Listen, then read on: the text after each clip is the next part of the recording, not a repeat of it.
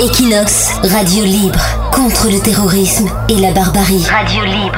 Une des questions que beaucoup de Français de Barcelone se posent et posent à Equinox Radio, c'est comment ça se passe euh, aux côtés de la frontière France-Espagne en ce week-end du 15 juillet.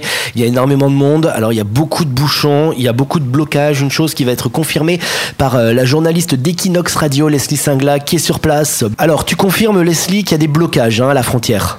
Oui, je confirme. En fait, c'est dans le, principalement dans le sens euh, Espagne. Donc il y a des policiers espagnols qui contrôlent en fait chaque voiture. Donc ils ne les arrêtent pas toutes, mais chaque voiture passe au ralenti.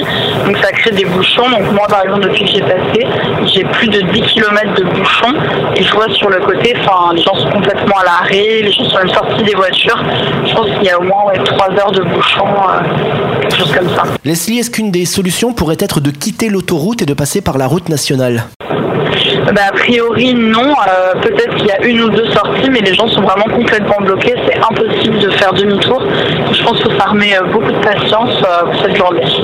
Très bien, merci Leslie Singla qui était à la frontière franco-espagnole pour Equinox Radio. Equinox, radio libre contre le terrorisme et la barbarie. Radio libre, radio libre.